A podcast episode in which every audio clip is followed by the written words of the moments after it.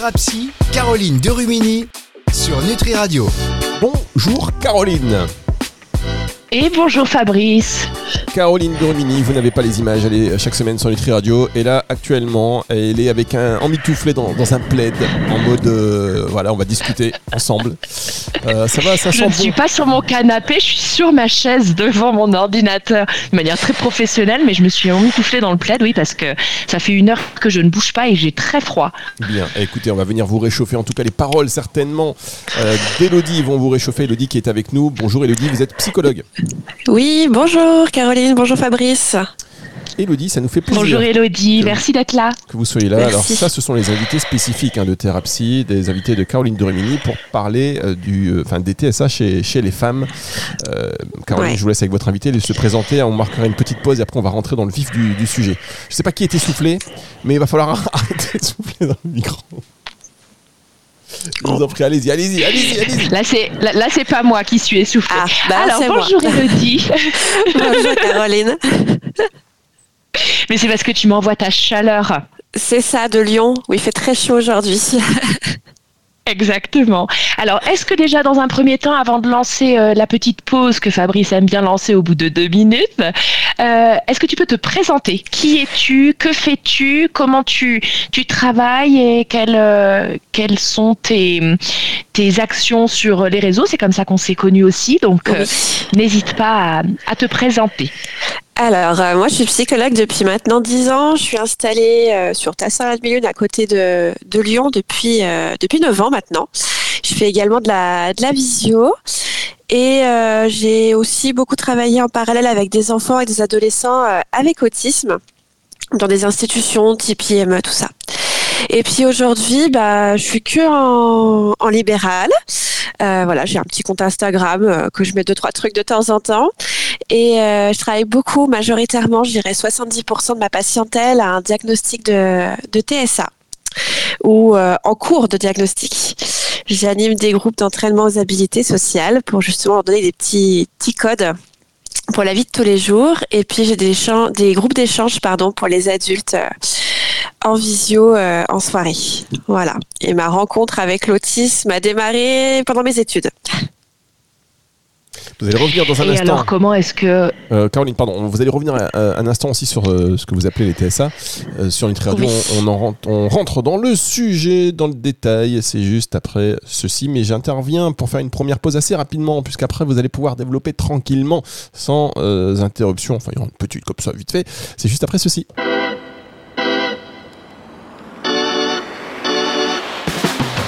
Thérapie, Caroline Derumini sur Nutri Radio. Caroline Dormini sur Nutri Radio, son invité aujourd'hui, c'est Elodie qui est psychologue pour nous parler d'un sujet, euh, encore une fois, très intéressant et très important, les TSA euh, chez les femmes. Caroline Dormini.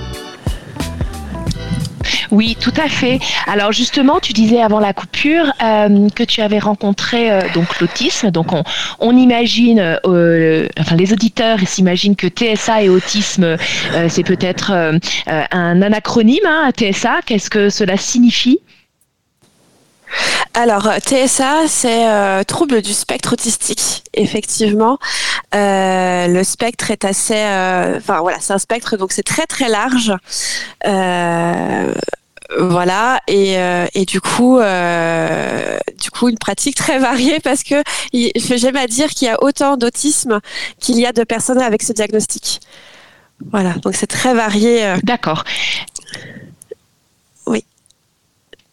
Oui, Oui. c'est très varié oui, dans, oui, oui. euh, dans l'approche, c'est ça? C'est ça, c'est ça. Et tu, tu disais que tu avais rencontré du coup l'autisme au cours de tes études. Tu peux nous en dire un petit peu plus? Oui, euh, bah, j'étais stagiaire dans une école euh, et donc du coup dans une classe Ulysse qui est euh, qui à l'époque s'appelait euh, pas comme ça d'ailleurs, mais c'était une unité d'enseignement et euh, c'était que des euh, que des petits loups qui avaient un diagnostic euh, un diagnostic d'autisme.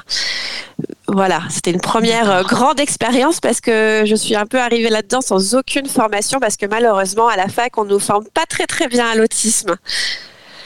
tout à fait. Euh, alors du coup, l'autisme, c'est quoi? Est-ce que tu peux euh, nous, nous dire un petit peu, nous guider sur euh, justement l'autisme, même si c'est étendu, comme tu le dis, et qu'il y a autant de, de, de, troubles autistiques que de patients? Est-ce que tu peux nous donner quand même une première définition?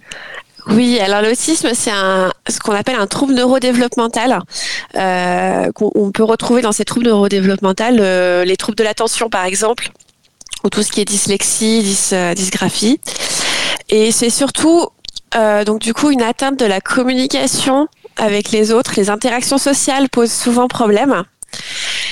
Euh, et il y a aussi beaucoup de comportements répétitifs, des intérêts spécifiques. Alors, ce qu'on appelle les intérêts spécifiques, c'est, on pourrait dire que c'est des passions, mais c'est des passions qui prennent tellement de place que du coup, ça les rend pas très adaptés par rapport à une passion plus classique.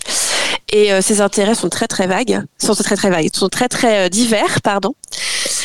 Et puis parfois on a de la sensorialité aussi euh, qui diffère un petit peu, ce qu'on pourrait appeler de l'hypersensibilité, mais ça peut être aussi de l'hyposensorialité, pardon. Et mhm. voilà, ça c'est un peu, j'ai envie de dire, la définition officielle, mais après, il y a plein de petits détails en fait dans le, dans la vie de tous les jours pour ces personnes. Euh, c'est très large. Moi, je, je, parle, je parle souvent que l'autisme, euh, c'est une manière de, fonctionner qui est différente. Euh, ce qu'on parle de neuroatypie, du coup. Euh, alors que les personnes qui n'ont pas ce diagnostic sont des neurotypiques. Et les neurotypiques fonctionnent sous Windows, si on peut parler comme ça, en image, et alors que les neuroatypiques sont plutôt sur Linux, on va dire. Sur ceux qui connaissent un petit peu, c'est un système d'exploitation différent de Windows. Et ça n'empêche pas les bugs hein, des deux côtés. Voilà. Mais on arrive au même résultat. On passe juste par des chemins différents, une manière de penser qui est différente. D'accord. Euh, pourquoi est-ce qu'on spécifie euh, sur cette émission le TCA, le TSA, pardon, le TSA chez les femmes. TCA, c'est encore autre chose par rapport aux psychologie, c'est les troubles du comportement alimentaire, pardon. Donc les TSA euh, chez les femmes, troubles du spectre autistique chez les femmes. Pourquoi tu voulais intervenir sur la, précision pour les femmes? Alors, les femmes, parce que souvent, on, euh, elles ont un diagnostic tardif, tardif, pardon plus français. Euh, parce que le problème de l'autisme, euh, selon où on se situe, alors souvent on parle d'Asperger. Euh, quand on vient se faire mhm. diagnostiquer en étant une femme. Euh, donc Asperger, c'est sans déficience intellectuelle et sans retard de langage. c'est une mhm. particularité de l'autisme. Et donc, on parle d'handicap invisible, c'est-à-dire que ça ne se voit pas. Et aujourd'hui, au niveau diagnostic, on diagnostique une, une fille pour trois garçons. Voilà. D'accord. du coup, c'est, euh, les, femmes se font souvent diagnostiquer une fois adultes. Euh, tout à fait.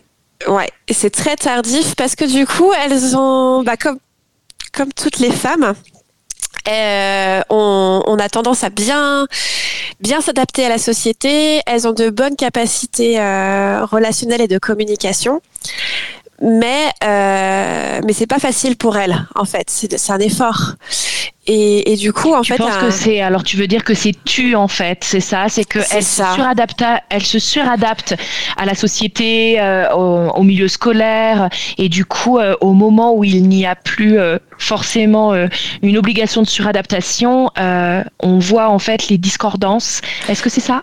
C'est ça c'est ça. Et c'est souvent des personnes qui sont très fatiguées en fin de journée parce que euh, elle, elle, donne beaucoup pour s'adapter, mais vraiment beaucoup.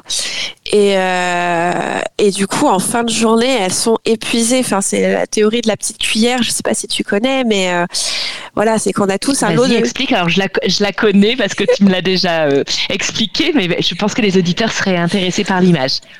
Donc c'est, euh, alors je vais essayer de pas écorcher son nom, c'est Christine Misserandino qui a qui a établi cette euh, cette euh, théorie qui explique qu'en fait on a des on a un nombre de cuillères quand on démarre la journée. euh, par exemple, nous, se lever euh, le matin, se préparer et partir à l'école, ça va prendre une cuillère. Si votre enfant fait une crise, ça fait deux cuillères. Voilà. C'est c'est l'énergie en fait qu'on a euh, en début de journée. Sauf que par exemple, pour les personnes avec autisme, euh, démarrer sa journée, euh, ça va peut-être lui prendre deux ou trois cuillères facilement avant même de partir.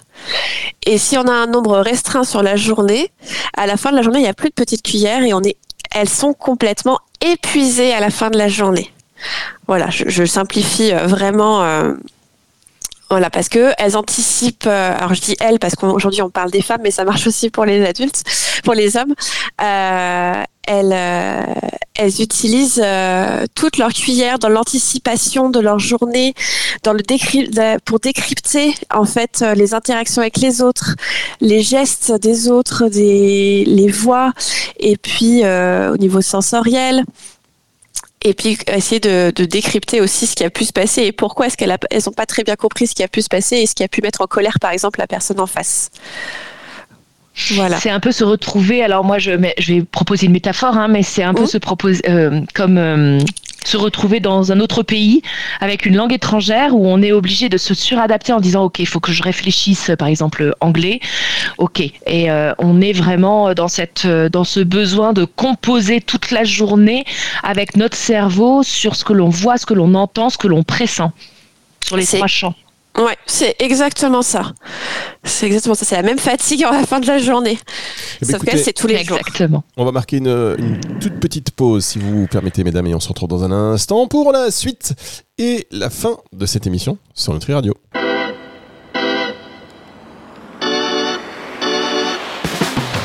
Thérapie, Caroline Derumini sur Nutri Radio. Caroline de Rumini et son invitée Elodie, psychologue, et qui nous parle aujourd'hui des TSA, en particulier chez les femmes. Caroline de Rumini, je vous laisse poursuivre cette euh, émission particulièrement intéressante et cette théorie des petites cuillères euh, qui sera reprise bien évidemment dans nos extraits. Cuillère à soupe ou petite cuillère à café, on ne sait pas. C'est pas la même théorie que Euh, moi je parlais de bilan. Oui, dis, dis- dis, Fabrice, toi tu. Non, non, je dis c'est pas, on n'a pas les mêmes théories. Je pensais pas que c'était celle-ci, mais je, je le note et on le reprendra dans les extraits. Exactement, voyez de quoi on je peut parle, même Caroline. prendre des louches des fois, des, des, des seaux d'eau même. Exactement, des seaux d'eau glacés. Alors, alors justement, tu parlais, Elodie, en début de d'émission. à chaque fois, je veux dire séance. je pense que c'est parce qu'on est euh, toutes les deux dans notre cabinet et qu'on est en, mode- en, mode pro. Euh, si euh, tu parlais de bilan, moi, je sais que je n'en fais pas de bilan. Déjà, d'une parce que je n'aime pas forcément faire ce genre de de- d'accompagnement. C'est pas mon kiff de faire les bilans. Moi, je suis plus dans la dans la dans l'échange thérapeutique et faire du, du bilantage, c'est pas mon, truc. Et je le donne à une de mes collègues qui euh, travaille à une demi-heure de mon cabinet euh, pour euh, les, patients pour lesquels j'ai des doutes en fait, où je me dis ah il y a plusieurs checklists qui sont sur la checklist. Il y a plusieurs items que moi je trouve intéressante euh, et à relever pour le patient. Et euh, du coup j'accompagne mon patient à aller voir ma collègue en disant ça serait bien que vous alliez voir euh, ma collègue pour un bilan. Est-ce que du coup ça rentre dans ce cette quatrième question de si on a un doute quelles sont les démarches? Qu'est-ce que tu dirais? Eh ben alors déjà, si on a un doute, faut pas hésiter à consulter. Je le dis parce que des fois, euh, ça prend du temps à faire cette démarche-là. Euh, et je dirais aussi de pas trop aller voir sur Internet euh, les tests en ligne et les choses comme ça, parce que j'en vois arriver beaucoup Oh dans non. mon bureau. Voilà. Donc euh, voilà. des tests de, de, de plein de choses hein, QI Oui. ou quoi que ce soit on trouve de tout en ligne mais ça c'est les ça. tests de Biba Magazine comme j'appelle ça voilà, c'est ça. Les- Et euh, après, on peut chercher les renseignements. Moi, je sais que je conseille beaucoup la, la BD La différence invisible euh, de Julie de. Lachaise et de Mademoiselle Caroline, qui est une pépite euh, sur le diagnostic, justement. Euh, après, il y a plusieurs façons de faire. C'est déjà aller voir un professionnel, établir les ses doutes, dire pourquoi on est là. Et je conseillerais d'aller voir des personnes qui sont formées. Parce que tout le monde n'est pas formé à l'autisme n'y est pas sensible. Euh, moi, je fais pas de diagnostic pur et dur. Je fais du ce qu'on appelle du pré-diagnostic, c'est-à-dire que je fais passer des, des, petits des tests qui me permettent, qui sont des sous forme de QCM, qui me permettent moi d'en savoir plus sur la personne, d'ouvrir le dialogue. Et c'est aussi avec, la, avec ce que la personne va me raconter que je vais me dire, OK, là, il faut aller creuser un peu plus, soit avec une collègue neuropsychologue euh, qui va effectivement aller au bout des choses et, et creuser davantage, soit des fois, aller voir un psychiatre pour valider ce que mon, mon hypothèse, des fois, cela suffit parce que c'est tellement clair, c'est tellement évident que y a, des fois, il n'y a pas besoin de faire 10 000 tests euh, supplémentaires. Mais surtout, euh, souvent, les, les, les, personnes ne vont pas jusque-là, en fait. Elles ont juste besoin d'avoir cet avis-là pour pouvoir euh, comprendre, en fait, ce qui se passe pour elles. Tout simplement. Il n'y a pas forcément euh, envie de, de valider, si tu veux. Oui, bah c'est le principe de réalité. Euh, les personnes, enfin moi ça m'a ça m'est arrivé sur plusieurs euh, cas. Moi j'ai commencé ma carrière en remplaçant une neuropsy pendant un an et demi en cabinet. Donc euh, ce genre de de de, situation, euh, je l'ai vécu moult fois, comme on dit. Et euh, il y a aussi des personnes qui euh, viennent consulter pour un mal-être. Et euh, nous, en tant que professionnels, on se dit, mais en fait, son mal-être, c'est pas forcément un état dépressif, mais ça peut être une forme d'autisme caché et non su, en fait. Euh, et euh, adapté. Ça, ça, arrive. Euh, moi, je sais que ça m'arrive de temps en temps, ce genre de patient que j'oriente chez ma copine. c'est ça. du coup, je, dirais même, moi, je parle même d'errance de diagnostic pour certaines femmes, mm. parce que je fais aussi mm. les hommes, hein, bien sûr, mais les femmes, elles viennent, elles ont une liste de diagnostics qu'on leur a posés. Phobie sociale, dépression, mmh. euh, et j'en passe. Et en fait... Euh, je parlais de dépression, c'est vraiment ça. Hein. Ouais, c'est ça. Et en fait, le dessous, dessous tout ça, euh, et ben en fait c'est c'est un trouble du spectre autistique. Alors c'est pas voilà, il faut creuser, il faut aller voir. Moi ils n'arrivent pas, elles n'arrivent pas par hasard dans mon bureau. Hein. En général, euh, elles savent que j'ai cette particularité là. Et puis aussi j'ai beaucoup de mamans de, jeunes autistes que je peux suivre euh, en cabinet qui au bout d'un moment me disent hum, je crois que je vais venir vous voir je crois que j'ai un doute voilà. Et, c'est comme ça, finalement, c'est en diagnostiquant leurs enfants qu'elles-mêmes se posent la question sur leur manière de fonctionner. Tout à fait. Alors, est-ce que, vu que tu euh, lances sur ce, sur ce sujet-là, euh, si l'enfant euh, va avoir un, TSA, est-ce que le parent obligatoirement peut avoir des troubles du spectre autistique également? Pas obligatoirement. Je le retrouve régulièrement, mais euh, c'est pas, euh, c'est pas, enfin. C'est important. On ne sait pas trop euh, l'autisme, d'où d'où ça peut. On sait que que c'est ça, les enfants naissent comme ça, avec ce diagnostic-là. Euh, qui sera posé plus tard, mais il euh, n'y a pas de comment dire, il n'y a pas de consensus sur le côté génétique euh, du sujet. Et voilà, il n'y a pas de consensus par rapport à ça. Donc du coup, moi je l'observe régulièrement quand même, mais voilà, il n'y a pas de consensus. En tant que psychologue qui est aussi euh, sensibilisé au transgénérationnel et à la psychogénéalogie, parce que c'est sur ce biais-là que l'on se rejoint toutes les deux également. C'est ça. Euh, est-ce que tu peux, euh, est-ce que tu fais un pont entre l'autisme et, eh bien les mémoires familiales? Alors, faire un pont, je ne sais pas. J'y réfléchis. Euh, c'est vrai que ça me ça me questionne parce que je me dis que cette manière de fonctionner, à un moment donné, elle a dû, euh, ça a dû euh, avoir un côté utile aussi au niveau de la famille. Ouais. Oui. C'est ça. Mm. Et mais je le voilà, je, je n'irai pas jusqu'à émettre une hypothèse là-dessus. ça serait intéressant d'aller creuser. Mais euh... il y aurait quelque chose de plausible euh, sans être possible. On est vraiment dans le plausible de la de la de la situation où ça pourrait faire émerger euh, des questionnements et justement la communication avec les personnes sur leur famille en fait. C'est ça. Et puis la sensorialité aussi. Je pense que quand on est hyper sensible à quelque chose, je me dis qu'il y a un, J'imagine qu'à une période de, de vie de, de, personnes, ça peut être utile d'avoir cette hypersensorialité ou des, ou des intérêts spécifiques. Ça a des. Tout à fait. Voilà, je, je me dis, euh, parce que je, je, pensais là à l'instant à un jeune homme que je suis. Quand je dois aller dans Lyon pour aller quelque part, je lui demande mon chemin. C'est lui qui va me dire exactement ce que je dois prendre comme transport, ce que je dois, euh, voilà. Et, euh, et, je me dis c'est génial. Un côté pratique. un côté hyper pratique quand même. Alors c'est un peu envahissant, hein, effectivement, ça, voilà. Mais mais mais il y a quand même, voilà, il, il, il, faut regarder aussi avec un côté positif tout tout ça, ces, ces spécificités, cette sensorialité. Et effectivement, euh, est-ce qu'il y a un lien avec la psychologie euh, Je pense que c'est à creuser pour les années euh, à venir. Ah, la, Caroline, euh, Caroline vos invités sont très intéressantes et vous savez, je vais vous couper parce que vous pourriez ah. discuter comme ça entre vous pendant des heures et des heures, mais on peut-être se refera une, une émission pour que vous puissiez continuer à parler de ça parce que c'est en effet très intéressant. En tous les cas, on va donner rendez-vous à nos auditeurs en podcast si vous venez de nous rejoindre et que vous voulez écouter l'intégralité de cette émission. Ce sera à partir de 18h dimanche. Au revoir, Elodie.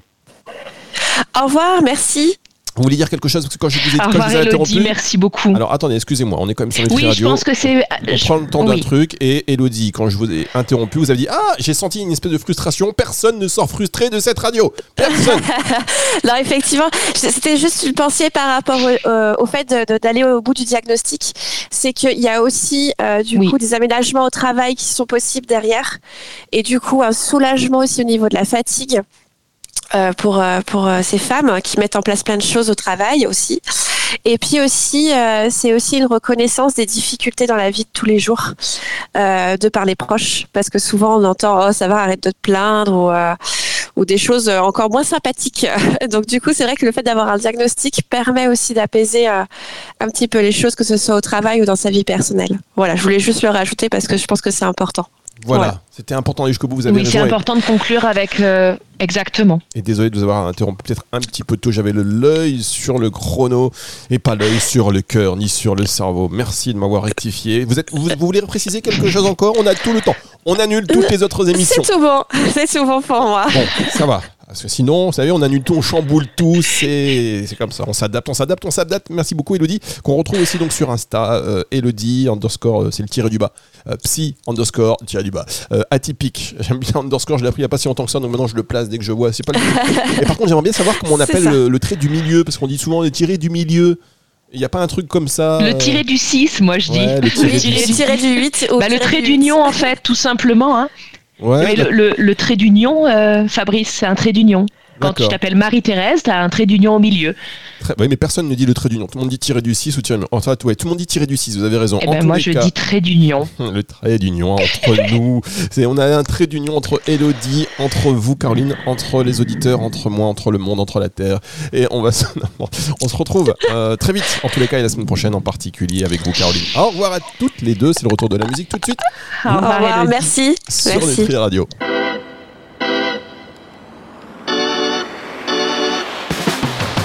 Thérapie, Caroline Derumini sur Nutri Radio.